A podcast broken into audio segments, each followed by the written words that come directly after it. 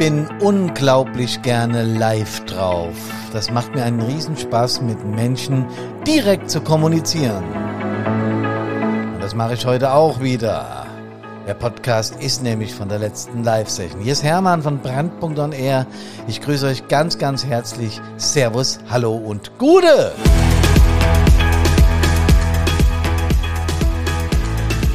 Ja, wir haben wieder mal eine Live-Session auf Zoom durchgezogen. Da war eine ganze Menge von Fireproof 360 Grad Absolventen dabei. Wir waren aber auch live auf Facebook. Und da waren jede Menge Menschen drauf. Am Anfang habe ich so 60 oder sowas gesehen. Ich weiß es gar nicht genau. Das wurden dann immer mehr. Und es gab auch eine Menge an Rückmeldungen. Da erzähle ich euch gleich was zu.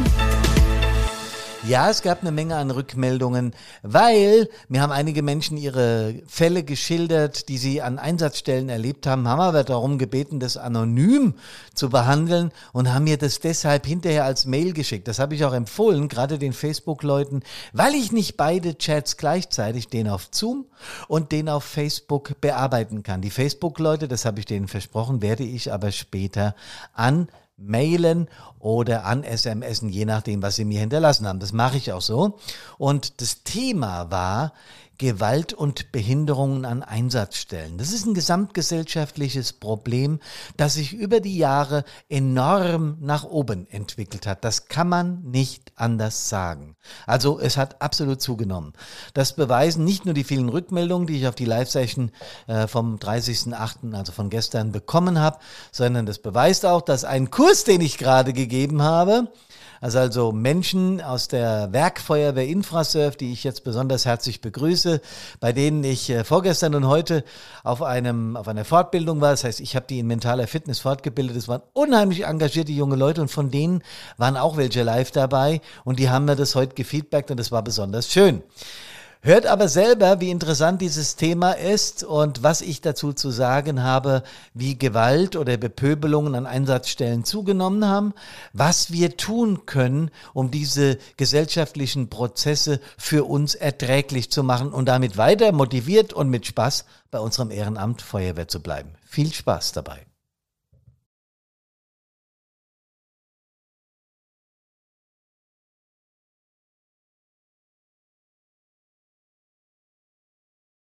Ich freue mich, euch hier live bei Brandpunkt begrüßen zu können. Ich heiße Hermann Zengeler und bin 40 Jahre alt. Okay, das war gelogen, plus Steuer. Ich bin 60 Jahre alt und bin im Prinzip seit Geburt Feuerwehrmann. Ähm, warum seit Geburt? Was ist denn das für ein Spruch? Naja, ganz einfach. Mein Papa war Wehrführer, später Stadtbrandinspektor, dann Kreisbrandinspektor. Ich habe im Prinzip als Kind schon Feuerwehr im wahrsten Sinne des Wortes in die Wiege gelegt bekommen und, und konnte mich da überhaupt nicht gegen wehren. Ja, mein Bruder war später Wehrführer, ich war dann mit 25 Jahren, viel zu früh übrigens, Stadtbrandinspektor und habe in dieser Zeit einiges erlebt. Ich äh, erzähle das sehr oft auf äh, Workshops oder Webinaren. Ich war heute früh bei jungen Bergfeuerwehrleuten, die sich für diesen Beruf entschieden haben und da habe ich diese Geschichte auch erzählt äh, oder diese Geschichten, die ich in der Feuerwehr leider erleben musste, dass ein eigener Kamerad im Einsatz stirbt äh, und dass ein weiterer sich äh, selbst tötet, weil er die ganze Geschichte nicht mehr aushält. Diese Dinge haben mich geprägt. Ich erzähle das jetzt nicht im Detail, weil so viel Zeit haben wir nicht. Äh, diese Dinge haben mich geprägt und zur Gründung von Brandpunkt äh, animiert weil ich mir sage, wir haben für äh, nach schlimmen Einsatzsituationen haben wir die PSNV, die KIT-Teams, die Infoline hier in Hessen, äh, die der Landesfeuerwehrverband initiiert hat und vieles mehr. Und das ist alles segensreich und absolut cool. Aber aus meiner Sicht müssen wir präventiv an solche Dinge rangehen, nämlich bei solchen Einsätzen. Ihr seht mich da, da kam auch noch RTL und hat gefilmt, das ist ja inzwischen Standard. Und äh, wenn ihr mich fragt, ob sich Gesellschaft, ob sich Feuerwehr verändert hat, dann sage ich eindeutig ja. Ähm, ist nicht so, dass früher alles besser war. Es gibt Menschen in meinem Alter, das kenne ich, die sagen dann, ja, früher war alles besser. Nee, es war früher alles anders. Wir hatten technisch Mängel früher, die heute sehr geil behoben sind. Wir hatten aber früher, sagen wir mal, einen anderen Respekt in dieser Gesellschaft. Das hat Gründe, da werde ich noch drauf zu sprechen kommen. Wir wollen heute über ja, Behinderungen, über Gewalt an Einsatzstellen reden. Und ich darf euch von Anfang an bitten, gerade die Menschen, die auf Zoom dabei sind, wenn ihr irgendeine Wortmeldung habt, wenn ihr irgendetwas beizutragen habt zum Thema, okay, haut rein, schreibt es in den Chat. Ich werde möglicherweise, nee, nicht möglicherweise, ich werde ganz sicher darauf eingehen. Es werden auch jetzt mehr bei Zoom, sehe ich gerade. Super, haben sich jetzt verschiedene entschieden, von Facebook auf Zoom zu wechseln, weil sie hier mit diskutieren können. Ich wiederhole es nochmal, das, was bei Facebook passiert, also eure Live-Geschichten, kann ich erst im Nachhinein kommentieren, weil ich nur einen Chat beobachten kann und ich muss ja nebenbei auch noch reden und muss hier meine Statistiken reinfahren und so weiter. Da bitte ich euch um Verständnis. Aber es werden jetzt immer mehr auf Zoom, ich sehe das gerade, also wir können gerne diskutieren. Bitte haut rein, wenn ihr eigene Fallbeispiele habt, wenn ihr eigene Geschichten habt, die ihr hier besprochen haben wollt und erzählt haben wollt, dann macht es. Denn in der Regel sind die Menschen, die hier auf Zoom sind, auch Fireproof Bearbeiter. Fireproof 360 Grad, auch das von Anfang an, ist ein E-Learning-Programm des Brandpunkt. Carina, äh, nee, so rum, nee, so rum. Carina, Spiegelverkehr. Carina und ich entwickelt haben, äh, ganz einfach, weil ich über Jahre mit ihr darüber gesprochen habe, was Feuerwehrleute eigentlich inzwischen aushalten müssen. Wie mental und moralisch und emotional die belastet sind in Einsatzsituationen. Und da meine ich nicht nur die Leiche am Bahndamm, die eklig aussieht, oder ein Kumpel, der stirbt, oder ein Kind, das wir tot bergen müssen und müssen den Eltern beibringen, dass da jetzt ein Kind verstorben ist, schlimme Bilder an Einsatzstellen und so weiter. Das ist ein wichtiger Punkt. Nochmal, für hinterher gibt es die PSNV-Kit-Teams, gute Arbeit, Infoline nutzen. Aber es geht uns ein bisschen mehr um die Prävention, also um das, was vorher passiert. Und heute sind wir in der spannenden Kategorie Gesellschaft. Im Fireproof 360 Grad gibt es sechs Kategorien da zählt die Familie zu, da zählt die Freizeit zu, der Einsatz selber an sich, die eigene Wehrkultur, also was so in der eigenen Wehrkult, äh, Wehr passiert, der Beruf und eben die Gesellschaft. Und über die wollen wir heute sprechen.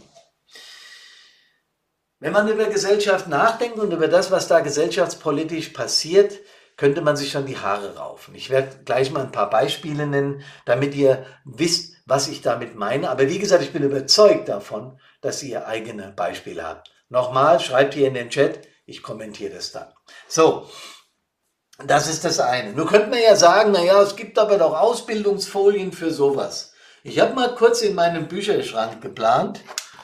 Der Buchhold, der Bankowski und der Zengler, das bin ich selber, wir haben was gemacht. Eigenschutz von Einsatzkräften. Ne? Schutz vor Gewalt, äh, äh, Notfalllagen und sowas. Im Feuerwehrjahrbuch des Deutschen Feuerwehrverbandes findet ihr etwas dazu.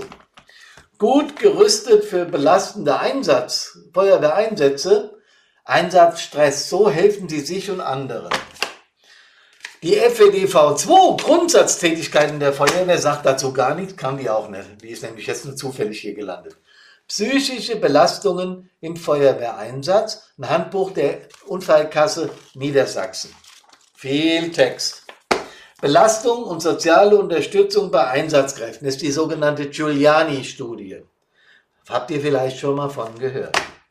Reduktion posttraumatischer Belastungsstörungen bei Feuerwehrmitarbeitern. Natürlich die falsche Begrifflichkeit, es muss bei Feuerwehrkameradinnen und Kameraden heißen. Ne? Weil nicht nur Hauptamtliche haben Probleme, die haben durchaus auch Ehrenamtliche. Psychoendokrinologie, allein das Wort ist schon schwierig. Posttraumatische Belastungsstörungen an Einsatzstellen bei Feuerwehr. Einsatzkräfte Feuerwehr. Ne? Rote Hefte, Ethik in der Feuerwehr. Könnte man auch was draus machen. Und die Feuerwehr in Polizeilagen. Ich könnte euch jetzt mit meiner Kamera mitnehmen auf die andere Seite in den Bereich meines Schrankes, da stehen noch viel mehr dieser Bücher, weil ihr könnt euch vorstellen, wegen meiner Firma habe ich mich natürlich mit dem Thema befasst. Ganz klar. Muss ich ja. Wenn ich sowas präventiv angehen will, muss ich Ahnung davon haben. Die Frage ist, Leute, haben denn wirklich Behinderung und Gewalt und, und Bepöbelungen und was weiß ich alles an Einsatzstellen zugenommen? Oder ist es nur ein Gefühl von mir? Oder ist es nur ein Gefühl von uns allen, dass die Gesellschaft sich in diese Richtung verändert? Ich gebe mal meinen Bildschirm frei. mit etwas, das euch interessieren könnte. Ich habe einfach mal ein paar Fallbeispiele gesammelt. Muss ich den kurz freigeben? Ihr müsstet das jetzt sehen. Anwohner haben sich beschwert, dass die Feuerwehr aus dem öffentlichen, ich mache das mal größer, damit ihr das besser sehen könnt. So, Anwohner haben sich beschwert, dass die Feuerwehr aus dem öffentlichen Hydrantennetz Wasser entnommen hat und dadurch die Wasserversorgung zusammengebrochen ist. Sie konnten keinen Kaffee kochen, konnten nicht duschen, gehen. Darüber haben sich die Menschen beschwert und zwar in einer solchen Form. Ich habe den kompletten Artikel gelesen und die Feuerwehrleute derart bepöbelt, dass die Feuerwehr eingreifen, äh, die Polizei eingreifen musste, damit die Situation nicht eskaliert. Es war wirklich so weit, dass die Leute auch auf die Feuerwehren gespuckt, Feuerwehrleute gespuckt haben, sie bepöbelt haben und sogar körperlich angreifen wollten. Das sind Dinge, da stellen sich uns als Feuerwehrleute doch die Haare zu Berge. Jemand versucht, da fällt mir jede, da, da, fällt mir gar nichts mehr ein. Jemand versucht, Feuerwehrleute mit Benzin zu übergießen und anzuzünden. Das ist ja definitiv eine schwere Straftat. Ja? Das ist eine schwere Straftat, aber das war auch aufgrund eines Feuerwehreinsatzes. Es ist nicht passiert, weil irgendjemand einfach mal Bock hatte, jetzt einen Feuerwehrmann mal brennen zu sehen. Es wäre ja mal die, die Verhältnisse umgekehrt. Aber das muss man sich vorstellen. Ähm, auch da fällt einem nicht mal so viel ein. In Thüringen. Die nächsten beiden Meldungen habe ich aus Thüringen. Da habe ich eine sehr gute Zusammenarbeit dort mit dem Landesfeuerwehrverband. Der Danny Saul und ich, wir sind im ständigen Kontakt. Und ich habe demnächst auch zwei Workshops da drüben. Und die sind auch an Fireproof interessiert. Also da geht auch besonders viel ab. 64 Tatverdächtige wurden in diesem Jahr, äh, im letzten Jahr ermittelt. Unter den Delikten waren 24 Körperverletzungen. In 33 Fällen gab es Widerstand gegen Einsatzkräfte. Darunter nochmal 28 Fälle mit tätlichen Angriffen. Tja. Nochmal Thüringen, Feuerwehrleute und Rettungsdienstmitarbeiter haben unsere uneingeschränkten Respekt verdient. Die Zahl der Straftaten gegen Rettungskräfte haben im Vergleich zu 2020 um 14 zugenommen. Jo, Gewalt eskaliert bei Faschingsparty der Feuerwehr. Ich habe es recherchiert. Es ging nicht darum, dass Feuerwehrleute einen getrunken hatten und dann in irgendwelche Gewaltfantasien kamen, sondern es ging um, äh, um Menschen, die auf die Feuerwehr losgegangen sind. Übrigens, diese Fälle sind anonymisiert, ja, und aus meiner Sicht könnten die tatsächlich in jeder Feuerwehr vorkommen. Erneut Fälle von Gewalt gegen Einsatzkräfte, Rollerfahrer fährt Feuerwehrmann über den Fuß. Gut, das wird der Feuerwehrmann, wenn er entsprechende äh, Schutzkleidung angehabt hat, jetzt überleben, aber allein diese Art und Weise miteinander umzugehen. Randalierer wirft Fahrrad auf Einsatzkräfte. Da wird es schon wieder ganz schön unlocker. Feuerwehrmann angefahren, weil Pkw-Fahrer aufs Klo musste. Feuerwehr mit Steinen beworfen, Feuerwehrmann beleidigt und angefahren. Wie gesagt, das sind alles Einzelmeldungen, die hier und da mal hochpoppen. Rauchsäulen über Hamburg, G20 bedeutet Großeinsatz für Feuerwehr. Rauchsäulen über Hamburg, das heißt, die Feuerwehr muss bei solchen Dingen gerade in Großstädten auch parat stehen. Feuerwehrleute während Lehrgang mit brennenden Holzscheiden beworfen, auch nicht. Hochhausbrand, Feuerwehr mm, mm, wird beworfen, ich weiß welche Feuerwehr, fehlende Rettungsgassen, Behinderung, Anpöbelung und so weiter. Ich habe euch noch ein Beispiel von mir mitgebracht. Das möchte ich euch unbedingt erzählen, weil es auch widerspiegelt, wie hilflos wir Führungskräfte in Einsatz oder an Einsatzstellen manchmal sind. B8 Richtung Königstein, schwerer VU mit eingeklemmter Person. Nee, mit eingeklemmten Personen. Komplettes Stadtgebiet alarmiert aus der Nachbarkommune 2 der Rüstwagen vor Ort. Vollsperrung der Bundesstraße gutes, sachliches, ruhiges Abarbeiten, Presse bereits vor Ort, wird von Öffi betreut. Ich muss dazu sagen, wir hier im Rhein-Main-Gebiet haben immer sehr schnell zwei, drei große Sender, unter anderem den Hessischen Rundfunk an der Einsatzstelle. unter anderem äh, RTL ist hier stark vertreten. Ähm, manchmal auch ZDF, weil der Sender ja in Mainz sitzt, aber die haben natürlich überall ihre, ihre Menschen, die Berichte für die machen und so weiter. Also wir haben sehr schnell Presse vor Ort und das ist auch gut so, weil die haben ja ein Recht zu berichten, solange sie uns nicht behindern, habe ich auch mal erlebt. Das haben wir dann in einem schönen Konfliktgespräch gelöst, das Thema. Und seitdem arbeiteten wir da sehr gut zusammen. Ich war übrigens hier in meinem Taunuskreis als KBM äh, Betreuer für Öffentlichkeitsarbeit und habe mit der Presse, muss ich an der Stelle mal sagen, muss ich auch mal ausdrücklichen Schutz nehmen, sehr, sehr gut zusammengearbeitet. Okay. Für einen Verletzten kommt jede Hilfe zu spät. Das heißt, wir hatten da auch einen Ex. Und aus dem Stau kommt jetzt ein Fahrer, circa 45 Jahre, ein Mann im Anzug, wobei ich jetzt nicht verallgemeinern will, nur das war damals die Situation, auf die Absperrgrenze zu und verlangt mich, also den Einsatzleiter, zu sprechen. AL funkt EL über zwei Meter an, also dieser Abschnittsleiter dort funkt mich über zwei Meter an und gibt mir die Nachricht durch, äh, dass der mich sprechen will mit dem Hinweis, dass der sehr, sehr aggressiv sei und auch schon Konsequenzen angedroht hat. Einsatzleiter war ich da stets. Ich bin dann neugierig geworden. Ich habe den Elfer an meinen Stellvertreter übergeben und habe gesagt, ich gehe mal zur Absperrgrenze. Mein Vertreter, der Nick, hat mir dann noch zugerufen, ey, ruhig bleiben, Alter. Und ich rufe zurück, ich versuche das immer, das weißt du doch, konnte ich. Allerdings kannte mich der Nick auch und er wusste, dass mir so Sachen überhaupt nicht gefallen. Der Mann an der Absperrgrenze kam sofort zur Sache. Sie sind also der Chef, oder? Ja, das war ein bisschen so in einem abwertenden Ton gesagt. Ich weiß nicht, ob ihr es euch vorstellen könnt, aber es war sehr abwertend, was er da gebracht hat. Ähm, ich fordere Sie auf, hier die Einsatzstelle freizugeben. Ich muss hier durch, ich habe dringende Termine. Ich habe ihm dann versucht, vernünftig zu sagen, also ich glaube, dass Ihnen mein Kamerad hier schon gesagt hat, dass das nicht möglich ist. Wir haben da vorne wirklich einen schweren Verkehrsunfall. Wir müssen hier agieren. Sind Sie so freundlich und akzeptieren das, wollt mich runternehmen, wollt bitte gehen. Sie sind der Chef. Aber so läuft das hier nicht. Entweder Sie lassen mich durch oder ich zeige Sie an. Ich kann Ihnen, dann habe ich gesagt, das ist Ihr gutes Recht, können Sie machen, bringt natürlich nichts, bin immer noch ruhig geblieben. Und dann sagt er zu mir, ich kann Ihnen aber auch mal hier mitten durchfahren. Und es ist mir scheißegal, was dann passiert, wenn Ihnen das lieber ist. Meine Reaktion hätte jetzt sein müssen, wissen Sie was, lassen Sie mir die Ruhe, ich rufe Ihnen jetzt mal einen Polizisten hierher, der wird es mit Ihnen klären. Habe ich aber nicht gemacht, weil ich wütend war, weil ich hoch emotional war. Ich habe zu ihm gesagt, halt die Fresse. ja, ja, ja, natürlich war das falsch. Ähm, ich habe mir selber als Einsatzleiter damals längst verziehen. Das ist nicht die feine englische Art und jetzt hätte er mich auch spätestens in irgendeiner Form anzeigen können. Naja gut, mal gucken, wer mehr Zeugen gehabt hätte. Äh, jetzt mal ohne Mist. Aber noch Tage, Wochen und heute erinnere ich mich noch genau an diesen Fall.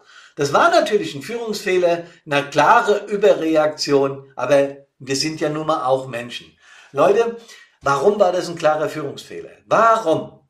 Ganz einfach, weil ich meine Emotionen, meinen Emotionen freien Lauf gehabt hätte. Ich hätte dort, wie wir das immer im Einsatz machen, hätte ich unemotional, sachlich reagieren sollen, ihn einfach stehen lassen sollen, einen Kameraden, einen Kollegen von der Polizei holen, gut wäre es gewesen. Aber nochmal, wir sind Menschen. Unser Verbandspräsident sagt, die Rettungskräfte fordern mehr Respekt, rückhaltlose Unterstützung durch Politik und Gesellschaft, Wertevermittlung in den Schulen, konsequente Strafverfolgung aller Angriffe, denn die, die Gründe für die Angriffe lägen tiefer, so Verbandspräsident Hartmut, Hartmut Zieps. Und da hat er recht, die Gründe liegen natürlich tiefer. Ich komme gleich drauf zu sprechen. Das ist das große Rad, das politische, das gesellschaftspolitische Rad, das zu drehen ist. Dafür ist der Verbandspräsident äh, des, der damalige des Deutschen Feuerwehrverbandes auch zuständig. Das ist auch vollkommen in Ordnung, sowas zu äußern, weil Politik muss auf solche Sachen reagieren. Warum? Naja, wir werden die Gesellschaft nicht mehr verändern. Also müssen wir Verhaltensweise rausgeben und bei der Verarbeitung solcher Ereignisse helfen. Ich habe jetzt vorhin gesagt, Kameradinnen und Kameraden, dass ich mich exakt an diesen Fall erinnere. Und ich weiß auch noch genau, wie ich meinem Vertreter ins Gesicht geguckt habe und wie der gesagt hat, Hermann, bleib ruhig, äh, bleib ruhig, eskalier nicht. Ja, man erkennt mich natürlich. So, warum erinnere ich mich so genau an den Fall? Ich gebe euch jetzt mal eine Denksportaufgabe. Erinnert euch mal bitte an den 9.11.2001. Ich frage mich gerade, ob ihr euch erinnert daran. Und ich bin ziemlich sicher, ihr werdet es tun. Warum? Naja, weil das 9-11 ähm, die Geschichte war mit den Twin Towers in New York. Komischerweise, jeder Mensch erinnert sich an den Tag, was da passiert ist. Wir erinnern uns sogar, was wir da gemacht haben. Wir erinnern uns sogar, was an dem Tag gegessen wurde, wo wir waren, was wir exakt gegen 15 Uhr hier mitteleuropäischer Zeit, als das passiert ist, gemacht haben. Warum ist es so? Ist wirklich unglaublich, oder? Weil diese, diese Geschichte, dieser Fall mit einer riesengroßen Emotion verbunden ist. Dass da 3000 Menschen sterben, über 300 ähm, Feuerwehrleute, Rettungsdienste ums Leben kommen. Das erschüttert uns nahezu unbeschreiblich. Das sind Dimensionen, die wir uns nicht vorstellen konnten. Ich konnte mir zu dem Zeitpunkt, als der Kasper an meine Absperrgrenze kam und ich zu ihm hin bin und zu ihm gesagt, halt die Fresse. So habe ich es gesagt. Konnte ich mir nicht vorstellen, dass einem Menschen wirklich scheißegal ist, entschuldigt den Ausdruck, was da gerade an der Einsatzstelle passiert. Ich wollte und konnte es mir nicht vorstellen, aber es war genauso. Es war dem völlig egal. Eine Form von Egoismus, eine Form von, von Eigennutz, die ich in mir in der Form nicht vorstellen konnte. Also ich als Feuerwehrmann, der so lange dabei ist, wenn ich an eine Einsatzstelle käme, ich würde mich versuchen, so an die Seite zu stellen, dass ja noch alle nachrückenden Kräfte durch können und würde bloß nicht an die Absperrgrenze gehen und wenn es geht, noch hier mein Handy zücken und dann filmen. Ja? Ich würde es lassen. Aber nur bin ich auch vom Fach, wie ihr auch, und habe mich mit der Thematik beschäftigt. Leider ist es so, dass es viele nicht lassen. Und Leute, was das Allerschlimmste an der Nummer ist, ist, dass uns das nicht nur sagen wir mal, in dem Moment unglaublich annervt, wenn es passiert, sondern es beschäftigt uns nachhaltig. Wieso? Ich habe es gerade gesagt, weil es mit großen Emotionen verbunden ist. Mit den Emotionen ist es so, ich werde nachher nochmal drauf eingehen, aber ich will jetzt kurz sagen, dass wir Menschen eben eigentlich so gestrickt sind, nicht nur eigentlich, wir sind so gestrickt, dass wir glauben, wir könnten alles mit unserem Verstand lösen. Wir haben einen relativ großen Verstand, wir haben so viele Nervenzellen da oben, wir könnten die, die Anzahl der Nerven, wenn wir die nebeneinander legen würden, die Nervenstränge, 45 Mal um diesen Planeten wickeln, bei jedem einzelnen Mensch. So viel Neuronen hüpfen da oben rum. Das heißt, wir haben eine ganze Menge Kapazität. Wahrscheinlich wisst ihr auch, dass wir nur eine geringe Anzahl dieser Kapazitäten nutzen. Das ist auch der Grund aus meiner Sicht, warum wir noch nicht wissen, ob das All endlich ist und wie alt äh, und was da alles die Fragen, die großen Fragen dieser Welt. Ich glaube, das ist der Grund, warum wir das noch nicht wissen. Aber sei es drum. Ein bisschen tiefer unter diesem Neokortex, hier hinten, da etwa, sitzt auch noch was vom Hirn. Und das ist der ältere Teil unseres Gehirns. Den hatten wir schon, da war das da oben noch nicht entwickelt, als wir vor ein paar hunderttausend Jahren mit der Keule ums Lagerfeuer sind da gab es schon die sogenannte, Entschuldigung, da gab es schon die sogenannte Amygdala, den Mandelkern, der Sitz unserer Emotionen und der Sitz unseres Unterbewusstseins. Und da war noch lange kein Neokortex, also unser Denkapparat weiterentwickelt. Das ist auch der Grund, warum die Neandertaler und diese, deren Vorgänger, also die, ach, ich weiß nie die genaue Begrifflichkeit, aber ihr wisst, glaube ich, was ich meine, warum die mehr emotional, mehr, so diese Nummer, so affentechnisch, ja, warum die so reagiert haben. Ganz klar, weil die, weil die auf Emotionen gegangen sind. Wir Menschen glauben heute, wir kultivierten Mitteleuropäer, wir könnten alles mit dem Verstand lösen, ist aber nicht so. 95 Prozent, zwischen 90 und 95 Prozent, da streitet die Wissenschaft manchmal drüber, von dem, was wir tun, lösen wir über die Emotionen, über das Unterbewusstsein und so weiter. Deswegen fällt uns auch 9-11 ein. Deswegen ist mir dieser Einsatz auch so in Erinnerung. Deswegen ist der Einsatz mir in Erinnerung, wo unser junger Kamerad ums Leben kam. Deswegen ist mir der Suizid eines Kameraden an der Bahnstrecke so in Erinnerung geblieben. Ich weiß jedes einzelne Detail, weil die Emotion so stark war, dass das abgespeichert wurde mit einem totalen Wiedererkennungswert. Wenn ich euch frage, was habt ihr am 7. März 2002 gemacht, wisst ihr wahrscheinlich nicht mehr, sei denn es euer Geburtstag oder Hochzeitstag. Nee, bei den Männern nennt man der Hochzeitstag. Aber ihr wisst ja, was ich meine, ja. Wenn es nicht euer Geburtstag wäre oder ein ganz besonderer Tag in eurem Leben, würdet ihr euch nicht mehr erinnern. Weil die Emotion zu schwach ist, damit sie langfristig abgespeichert wird. Wir können uns auch nicht alles merken, dafür reicht dann die Kapazität doch nicht. Aber diese starken Emotionen, die können wir uns merken. Was ich damit eigentlich sagen will, ist, dass uns Stress und Ärger in der Feuerwehr schaden kann. Vor allen Dingen, wenn es dann so Käsper sind an den Einsatzstellen, wie ich es gerade erzählt habe. So, ich zeige euch nochmal ein Skript. zu dieser ganzen Geschichte. 30.8. ist heute. Wir haben aus dem Deutschen Feuerwehrjahrbuch 2021, das habe ich vorhin gezeigt, das ist dieses Ding da, ne? dieses Ding. Aus dem Feuerwehrjahrbuch Zahlen. Wir haben 1,5 Millionen Einsätze bei Freiwilligen Feuerwehren, 2,9 Millionen bei den Berufsfeuerwehren und 150.000 Einsätze bei Werkfeuerwehren in Deutschland im Jahr. Das Jahr ist hier das Jahr 2019, auch wenn das Jahrbuch von 2021 ist. Bei den Berufsfeuerwehren sind die Rettungsdiensteinsätze inklusive. Wenn man die abzieht, haben die noch 1,1 Millionen. Also die Freiwilligen fahren schon noch die meisten. Berufsfeuerwehren sind aber ähnlich stark. So. Das nimmt übrigens zu. Und zwar heftig zu. Wir haben inzwischen die doppelte Anzahl an Einsätzen, wie das vor 30, 40 Jahren war. Das ist so.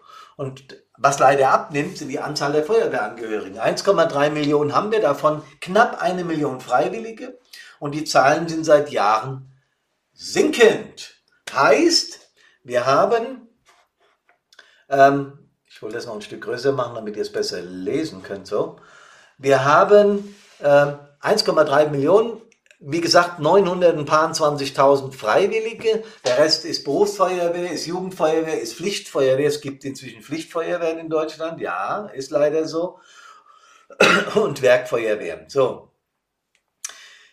Diese Zahlen sind sinkend. Warum? Naja, also es gibt eine Studie, die sagt, dass Feuerwehrleute aus Feuerwehren austreten und 90 Prozent der Menschen, die austreten, sagen, sie tun das, weil sie keine Zeit mehr haben. Man weiß auch aus Befragungen von großen Universitäten, die sich mit dem Thema befassen und zu denen wir einen sehr guten Kontakt haben, zum Beispiel die Philips-Uni in Marburg, die Gesundheitsuni in Gera, die Ludwig-Maximilians-Universität in München und hier die Mainzer Gutenberg-Uni schreibt sogar eine Masterthesis über die Arbeit von Brandpunkt, also über unser Programm hier, über das ich rede.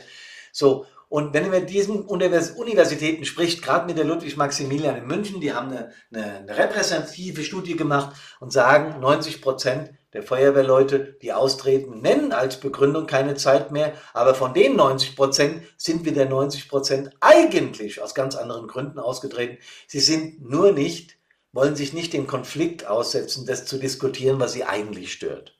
So. Das heißt nicht, dass Feuerwehrleute Lügner sind, das heißt einfach, dass die keinen Bock mehr haben, die Schnauze voll haben, austreten und mit dem ganzen Kram nichts mehr zu tun haben wollen. Und das sind alarmierende Zahlen, weil diametral dazu nehmen die Einsätze zu. Leute, und ich komme ein bisschen rum in Feuerwehren, in, in, in fast allen Bundesländern war ich schon. Und ich kann euch sagen, ich war noch nicht in einer Feuerwehr, wo es hieß, doch, stimmt gar nicht. Stimmt nicht, das gibt es auch, Aufnahmestopp. Aber die Regel ist eigentlich, wir bräuchten ein paar mehr. Tagesalarmsicherheit und so weiter. Ihr selbst macht euch ein Bild davon. Nochmal, ich suche in den deutschen Feuerwehrjahrbüchern, und das ist keine Kritik am Verband, oder vielleicht auch doch, äh, Zahlen über das, was Feuerwehrleute tatsächlich bewegt. Ich finde da die Anzahl von TSen, die wir haben, die Anzahl FAEs, Anzahl TS habe ich zweimal geschrieben. Warum? Weil ich es so wichtig finde. Die Anzahl ortsfester Sendeanlagen. Ja, wenn ich so ein Feuerwehrjahrbuch lese, interessiere ich mich unglaublich für die Anzahl fester Sendeanlagen. Es interessiert mich einen Scheiß, ich sag's euch ehrlich.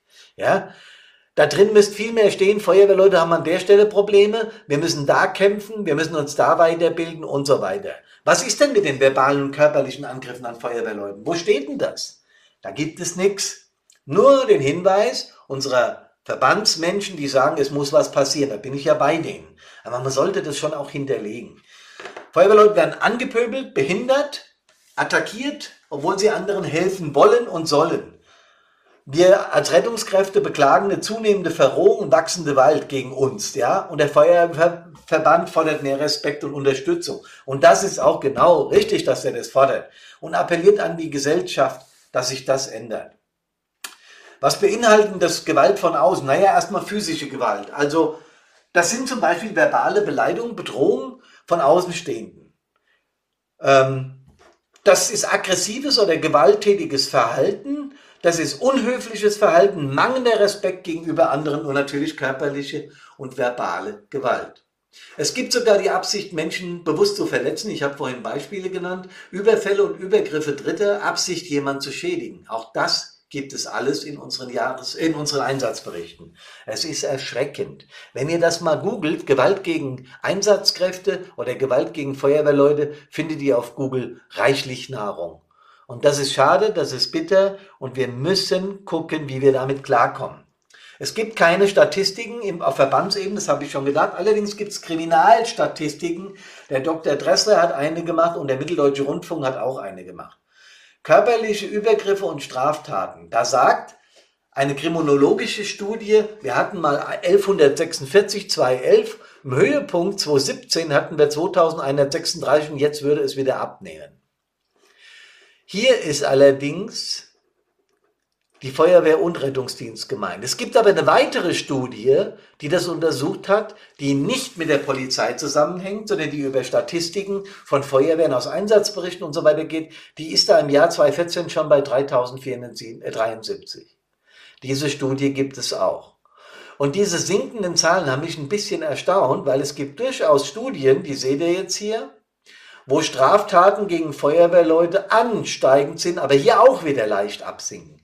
Möglicherweise hängt das mit der Pandemie zusammen. Oder vielleicht, vielleicht werden ja Menschen tatsächlich äh, äh, da vernünftiger, weiß ich nicht.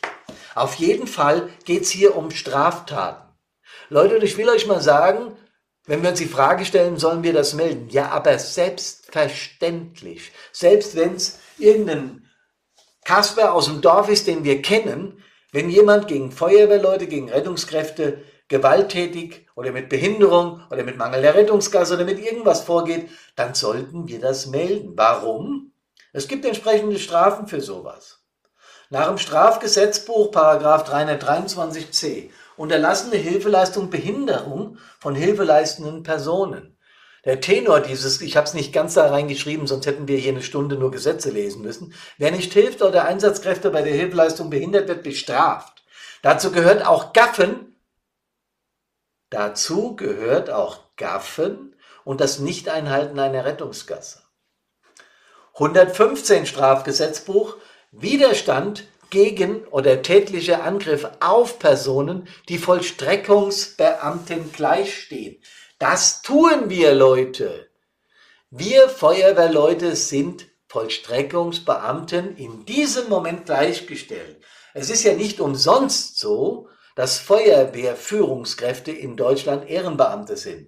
Denn wir brechen ja geltendes Recht im Feuerwehreinsatz, indem wir zum Beispiel ähm, Wohnungen betreten, also fremden Wohnraum betreten, ohne die Eigentümer zu fragen oder die Mieter, indem wir Personen anfassen, ohne sie vorher gefragt zu haben. Das heißt, wir verletzen BGB, GG an verschiedenen Stellen. Das müssen wir auch, weil wir im Einsatz sind. Und deswegen ist der 115er im Strafgesetzbuch auch uns gleichgestellt. Wer Feuerwehrleute oder Kräfte des Rettungsdienstes im Einsatz durch Gewaltangriff, äh, Androhung oder gar einen Angriff behindert, hat mit hohen Strafen zu rechnen. Übrigens bis zu fünf Jahre Freiheitsstrafe, je nach Schwere. Äh, bis zu drei Jahre sind das, glaube ich, im 115er. Ja, das kann man nachlesen, das ist da nochmal genau beschrieben. Und der 305a, Zerstörung wichtiger Arbeitsmittel. Wer Einsatzmittel beschädigt oder versucht sie zu beschädigen, wie zum Beispiel äh, der Typ bei uns, der in die Unfallstelle reinfahrt, reinfahren wollte, kann bis zu fünf Jahren hinter Gittern landen. Und schon der Versuch, es muss nicht mal geklappt haben,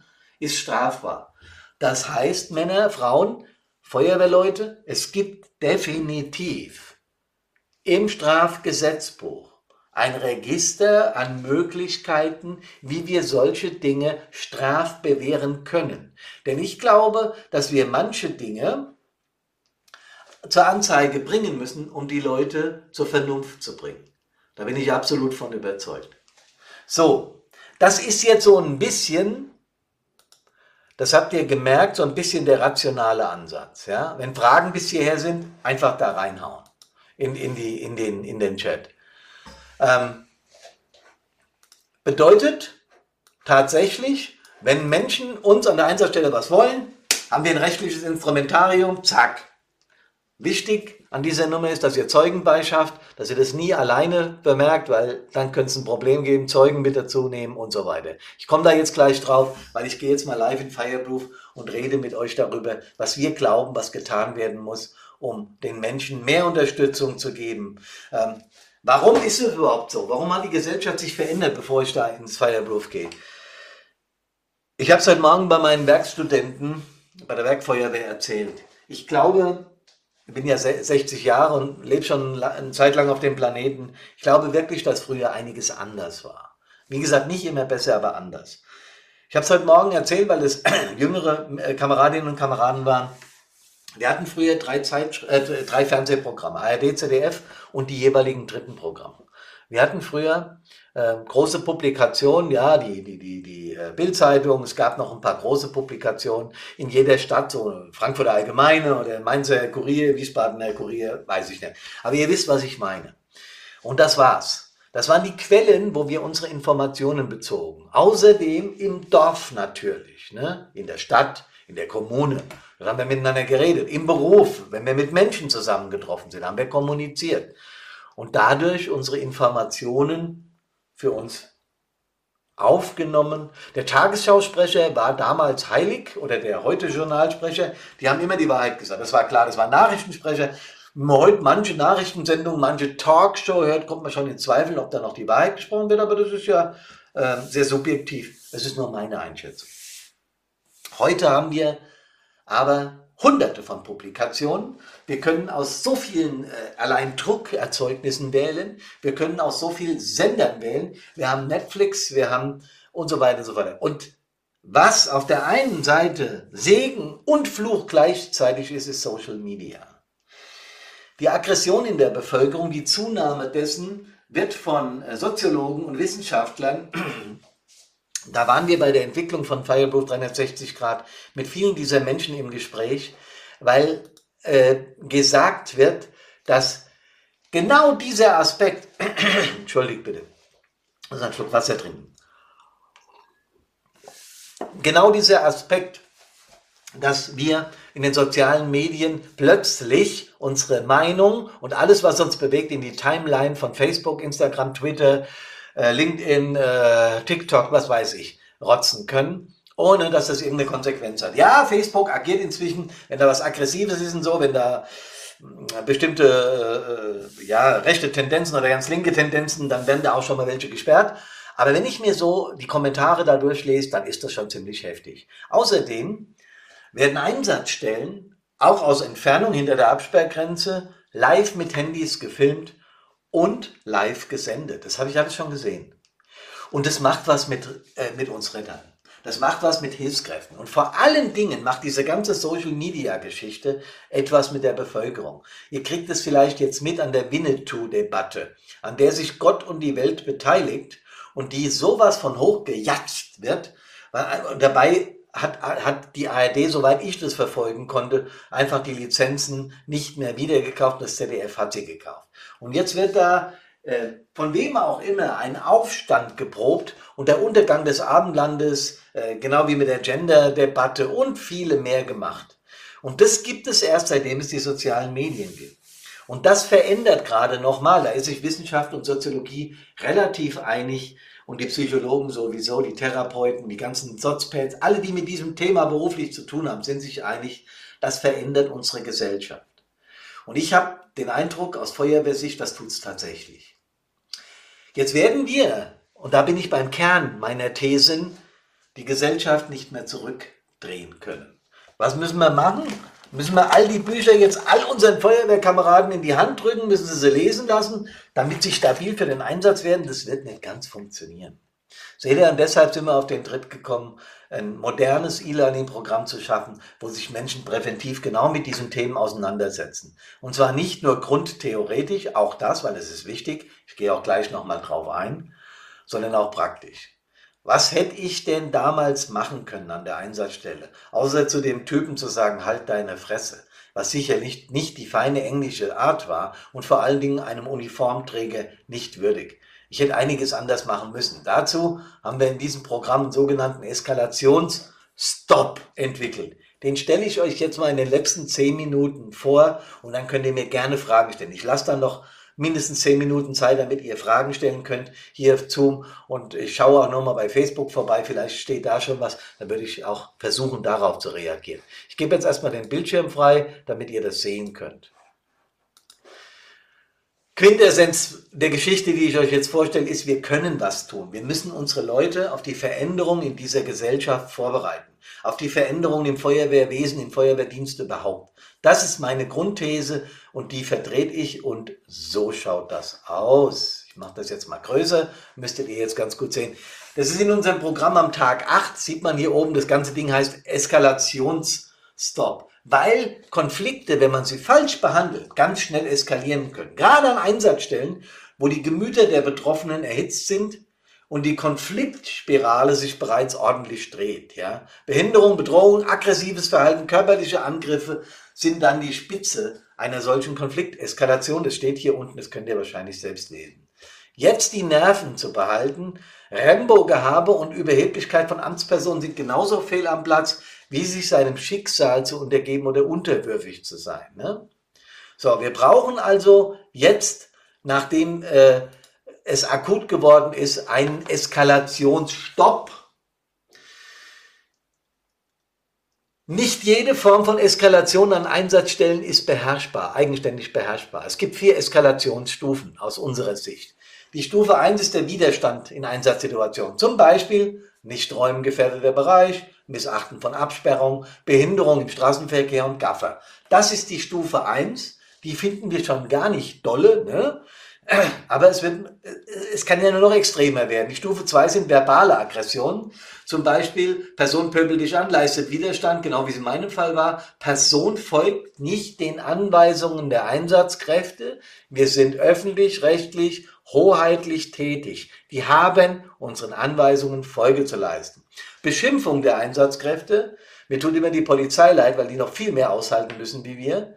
Stufe 3, eindeutige Bedrohung.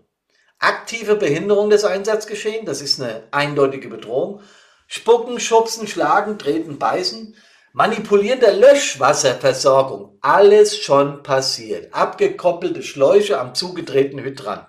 Man mag sich's nicht vorstellen, aber es gibt's wirklich. Hoffentlich ist der Depp wenigstens nass geworden, weil er vergessen hat, den Druck abzulassen. Wegnahme des Verteilers, Bewegen von Einsatzfahrzeugen. Alles schon passiert. Leute steigen in ein Einsatzfahrzeug, fahren das mal ein Stück weiter. Ja. Und dann die vierte Stufe, Gewaltaktion, Einsatz von Waffen, Werkzeuge gegen Einsatzkräfte. Ja. Eins und zwei haben wir recht häufig. Drei und vier sind Ereignisse, die wir nicht mehr eigenständig lösen sollten oder können. Ja, wenn das der Fall ist, dann müssen wir einen Rückzug antreten. Ich zeige euch jetzt nochmal was zum Eskalationsstopp. Das ist ein Tool, das wir entwickelt haben, um Leuten für erste Hilfe in so Situationen was mit auf den Weg zu geben. Also allgemeine Verhaltensgrundsätze an Einsatzstellen. Wir müssen lernen, und das lernen wir ja auch, äh, wenn wir äh, Grundlehrgang, Truppführer, Gruppenführer und weiterführende Lehrgänge machen, dass wir das Einsatzumfeld beobachten müssen. Direkt an der Absperrung, da muss jemand von uns stehen, am besten gemeinsam mit der Polizei, unübersichtliche Einsatzstellen und so weiter, ein sogenanntes Gefahrenradar. Ihr wisst schon, Gefahren der Einsatzstelle, das gehört dazu. Fluchtmöglichkeiten im Auge behalten, soweit sind wir schon, aber es ist leider so. Truppweise agieren, Zeugen können später sehr wichtig sein. Einer meiner Grundsatzfehler bei den Eskalationen, bei der Eskalation damals, ich hätte mir sofort einen Kameraden, der irgendwo an der Absperrgrenze stand, dazu holen müssen. Stopp, bevor wir weiterreden, Müller, komm mal her, bitte hör dir das mal mit an, dass ich einen Zeugen habe. Das verändert schon mal das Verhalten von aggressiven Menschen von Zustandsstörern. Das verändert definitiv das Verhalten, weil die merken, boah, jetzt hat er sich einen Zeuge geholt, ich muss da ein bisschen vorsichtiger agieren. Okay. Eigenschutz hat immer Vorrang. Okay, da erzähle ich euch nichts Neues. Wie gesagt, Gefahren der Einsatzstelle. Bei unklarer, unübersichtlicher Lage nachalarmieren. Vor allem Polizei alarmieren. Wenn es nur einigermaßen unübersichtlich ist, in der Regel kommen die ja sowieso. Aber wenn die auch gerade einen Großeinsatz haben und ihr merkt, das gefällt mir hier gar nicht, äh, von der Verkehrslage her, von der Anzahl der Menschen, die hier mitschauen, das gefällt mir nicht. Ich fordere Polizei. Und bei Übergriffen, Angriffen, Stufe 3, 4, ihr erinnert euch, sofort Rückzug. Rückzug. Eskalierende Konfliktstufen der Stufe 1 und 2, also das sind die, die wir noch beherrschen. Da gibt es so eine Eskalationsstoppkarte von uns. Das ist extrem wichtig. Habe ich auch der, bei meinem letzten Workshop mit einer, mit einer großen Feuerwehr diskutiert.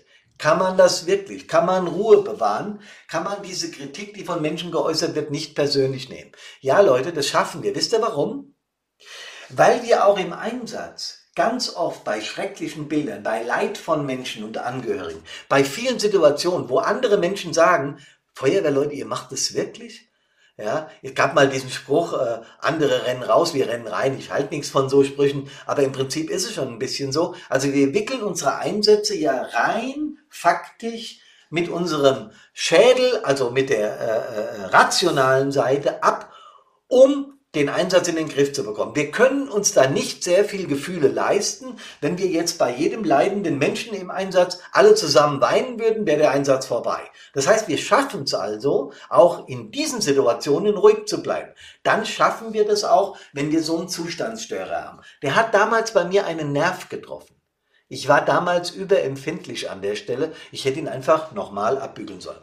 Deutliche und klare Ansprache. Also wir nehmen das, da steht auch gleich direkt drunter aufrechte, selbstbewusste Körperhaltung, weil wir werden dann, wenn wir so eine aufrechte, selbstbewusste Körperhaltung einnehmen, äh, sehen wir aus wie eine Amtsperson und haben eine andere Ausstrahlung, strahlen anderen Respekt aus. Probiert's mal aus, ist wirklich so. Kurze Erklärung der Situation, keine Rechtfertigung. Habe ich damals auch falsch gemacht. Was hätte ich sagen können? Äh, Tut mir leid, geht momentan nicht. Wir haben da vorne äh, Menschen mit lebensbedrohlichen Verletzungen. Wir müssen hier agieren. Danke für, Ihre, äh, für Ihr Verständnis. Rumdrehen und gehen. Stehen lassen. Bumm, aus, fertig. Lassen doch jenen Zorn. Das ist nicht mein Problem. Ne? Mein Fehler damals. Über Stand der Einsatzlage informieren. Das ist ein Punkt, der ist auch ganz wichtig. Wenn wir wirklich 20 Autos haben, ja, die da stehen, äh, oder sagen wir mal 200 oder 2000, dann kann man mal, wenn das länger dauert, äh, auch mit der Polizei sprechen und sagen, wärt ihr so freundlich, würdet mal die Verkehrsteilnehmer informieren, damit die wenigstens wissen, wie lange es ungefähr noch dauert. Das kann man ruhig machen, warum denn nicht? Bei steigender Eskalation oder drohender Gewalt, Rückzug Polizei. Gar keine Diskretion. Gar keine Diskussion. Ich hätte damals am liebsten ein Strahlrohr genommen oder ein Spreizer oder eine Rettungsschere oder, oder, oder irgendwas, was ich gerade äh, in die Finger bekommen hätte und hätte ihm mal gezeigt, äh, was er da für einen Mist labert. Aber natürlich geht es nicht. Wir haben weder ein Recht auf Gewalt noch auf äh, irgendwelche Dinge, die uns gerade durch den Kopf gehen, auch wenn sie uns durch den Kopf gehen. Also nochmal, Ruhe bewahren, deutliche und klare Ansprache, Körpersprache beachten, kurze Erklärung, Zugeständnisse und Rückzug. So. Nachbereitung. Diese Situationen müssen in Statistiken einfließen. Und wir machen es viel zu wenig. Ich habe diesen Kasper damals im Einsatzbericht nicht erwähnt. Warum eigentlich nicht? Der beschäftigt mich heute noch. Ja? Der Tote aus dem Einsatz, den habe ich nicht mehr im Kopf. Aber den Kasper, der mich gereizt hat, den habe ich immer noch im Kopf. Also im Einsatzbericht ausführlich die Situation schildern und festhalten. Der Nachbesprechung bei so Geschichten, wenn das andere mitbekommen, ist nötig. Alle Kameraden werden im nächsten Übungsdienst über das Ereignis informiert und gegebenenfalls daraus folgende Maßnahmen betroffen. Und dann müssen wir den Konflikt noch in uns lösen. Das ist eine ganz andere Geschichte. Dazu gibt es das Tool des Team Innenangriff. Also ich selber hätte meine Wut danach auch noch bearbeiten müssen. Ähm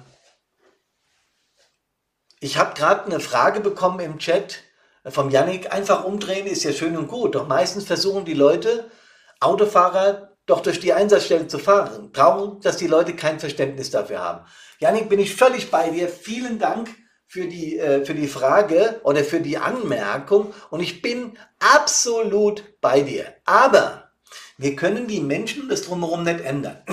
Das erste, was ich auf deine Frage reagierend sagen würde, wäre, ey, die Einsatzstelle so absperren, dass ein Durchfahren nicht mehr möglich ist. Flatterband hin, Polizei hin, wenn die noch nicht da ist, zwei Kameraden von uns, lieber noch ein, noch ein TLF oder ein LF nachgefordert zur Absperrgrenze und basta. Ja, also ich würde die da nicht durchfahren lassen. Ich, mir ist auch bewusst, Janik, dass das nicht an jeder Einsatzstelle funktioniert. Ja, mir ist das bewusst. Äh, und nochmal, ich verstehe deinen Zorn, ich habe das gerade gelesen, ja, man spürt so ein bisschen die Wut auf die Menschen, die keinerlei Verständnis für uns haben, aber genau darum geht's mir ja. Ja, wir müssen auf der einen Seite ganz klar diese Zustandsstörer in den Griff in ihre Schranken verweisen. Und das ist Absperrgrenzen setzen, eine Abschnittsleiter. Bei uns gab es dann irgendwann aufgrund der vielen Situationen, die wir in die Richtung hatten, eine Abschnittsleiter. Ein Abschnittsleiter Absperrung kann man machen. Ja, muss man natürlich genug Einsatzkräfte haben, damit es vorne noch reicht, ist mir völlig klar. Aber mir war das irgendwann so wichtig, dass ich gesagt habe, hier Müller, Müller ist jetzt nur ein Synonym, äh, pass auf, du nimmst dir drei Mann, ihr macht vorne die Absperrung. Ja? Die wussten schon, wo ist das Gerät verlastet auf dem RW, äh, was haben wir für Möglichkeiten, wo ist Flatterband, wie kriegen wir das in den Griff, zack. Und wir haben auch ein bisschen geübt, wie wir die Menschen ansprechen. Nachdem ich ein paar Mal erlebt habe, dass das, wenn du da klar und deutlich wirst und nur kurz und prägnant Auskunft gibt, dann wirkt es viel mehr, als wenn ich mich auf eine Diskussion einlasse. Diskussionen verliert man an der Stelle oft. Okay, deswegen kann ich deinen Einwand saugut verstehen.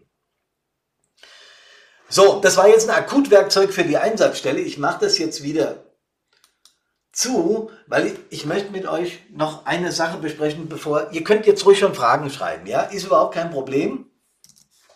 Ähm, wenn ihr das wollt, ich schaue es mir an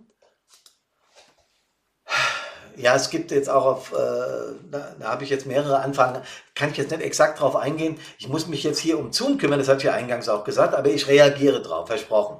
So, nochmal auf das, was das mit uns emotional macht. Emotionen sind mächtig, das habe ich vorhin erklärt mit dieser Amygdala-Geschichte. Das bleibt bei uns hängen. Das bleibt bei uns hängen. Und wenn sich das summiert, passiert Folgendes. Die Motivation von Einsatzkräften geht bergab. Es gibt jetzt Motivationsverläufe, die sind so. Zack, zack, zack, zack, zack, zack, zack, zack. Kein Problem. Sagen wir mal, neuer Truppführer durfte das LF nicht fahren, obwohl er den Führerschein hat und sagt, bisschen demotiviert. Dann hat er wieder im Einsatz gesehen, wie wir geilen Feuer ausbekommen haben. Zack. Dann hat er wieder eine Situation erlebt, wo ihm sein Gruppenführer gesagt hat, du bist mir zu übereifrig, mach mal einen Tick langsamer. Geht die Motivation wieder nach unten. Und dann geht die Motivation wieder nach oben. Und er hat wieder einen tollen Einsatz gefahren, hat eine geile Übung ausgearbeitet und so weiter und so fort. Und das ist genau das Ding, worüber wir uns selbst kümmern müssen. Das können wir nicht von der Führung verordnet bekommen. Wir selber müssen sehen, dass unsere Motivation nicht eine kontinuierliche Linie nach unten bekommt, weil hier unten steht immer der Austritt. Der Eintritt in der Feuerwehr ist freiwillig, aber eben auch der Austritt. Und das haben 10% in den letzten 20 Jahren gemacht. Und viele haben es aus dem Grund gemacht, weil sich Gesellschaft verändert. Da spielen noch mehr Gründe eine Rolle. Wie gesagt, Wehrkultur, Streitereien innerhalb der Feuerwehr, ähm, eigene Freizeit zu wenig, äh, berufliche Probleme und so weiter und so fort. Ja, all das, was ich vorhin erwähnt habe. Aber ein ganz großer Punkt ist diese gesellschaftliche Veränderung und der mangelnde Respekt vor, vor Rettungskräften, vor Feuerwehrleuten. Und wir werden die Gesellschaft nicht zurückdrehen. Das war meine erste These, die wichtig ist. Wir müssen unseren Leuten Hilfsmittel an die Hand geben, wie sie mit diesen Dingen auch emotional umgehen. Dieses E-Learning, das einige von euch schon gemacht haben, geht über Minimum vier Wochen. Bei den meisten dauert es sechs bis acht Wochen. Und diesen Zeitraum braucht es auch, bis sich etwas im Unterbewusstsein manifestiert, also selbst. Und wir das dann in so Situationen automatisiert wieder abrufen können. Das ist genau der Punkt. Ich habe jetzt wahnsinnig viel gelabert, so bin ich halt. Ja, das ist halt auch blöd, dass wir in einem Webinar nicht miteinander kommunizieren können. Ihr könnt nur über dieses Ding hier Fragen stellen. Wenn ihr noch Fragen habt, bleibe ich jetzt noch bis, sagen wir mal so, zehn Minuten hier drauf und beantworte die. Ich gucke jetzt auch mal in Facebook, ob es da Fragen gegeben hat. Ähm, ich möchte mich an der Stelle, ich habe jetzt die Dreiviertelstunde etwas überzogen. Wie gesagt, die letzte Viertelstunde nehme ich eigentlich immer für Fragen, aber yeah, so what. Ihr habt mir zugehört, eine Dreiviertelstunde äh, oder 50 Minuten. Dafür bin ich sehr dankbar, weil vielleicht merkt ihr das auch, das ist mein Herzensthema. Feuerwehr ist sowieso immer eine Herzensangelegenheit für mich gewesen, genau wie die Musik. Ähm, Feuerwehr ist was ganz Besonderes, weil wir kameradschaftlich miteinander umgehen, weil wir Dinge erleben, die sich andere nicht mal vorstellen können. Und wenn wir die erfolgreich erleben, haben wir ein Glücksgefühl, wie das andere Menschen vielleicht nie in ihrem Leben erleben werden. Deren Problem, sollen sie halt in die Feuerwehr kommen. Bedanke mich für eure Aufmerksamkeit, bleibe jetzt noch hier drauf. Wenn Fragen sind, beantworte ich die gerne. Danke fürs Dabeisein und kommt gesund aus allen Einsätzen wieder heim. Ich habe gesehen, äh, sorry, wenn ich da nochmal reinhage, es sind noch ein paar drauf. Da gab es jetzt über die sozialen Medien nochmal eine längere Anfrage.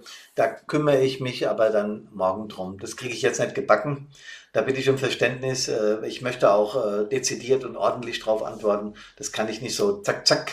Äh, war auch mehr so eine persönliche Geschichte an mich. Wollte es nur sagen, dass ich, dass ich sowas, wenn dann sowas umfangreiches ist, nicht sofort und auf den Punkt beantworten kann. Wenn ihr noch eigene Fälle bearbeitet haben wollt, auch gerne das. Ich gucke mal, wo noch was reinkommt.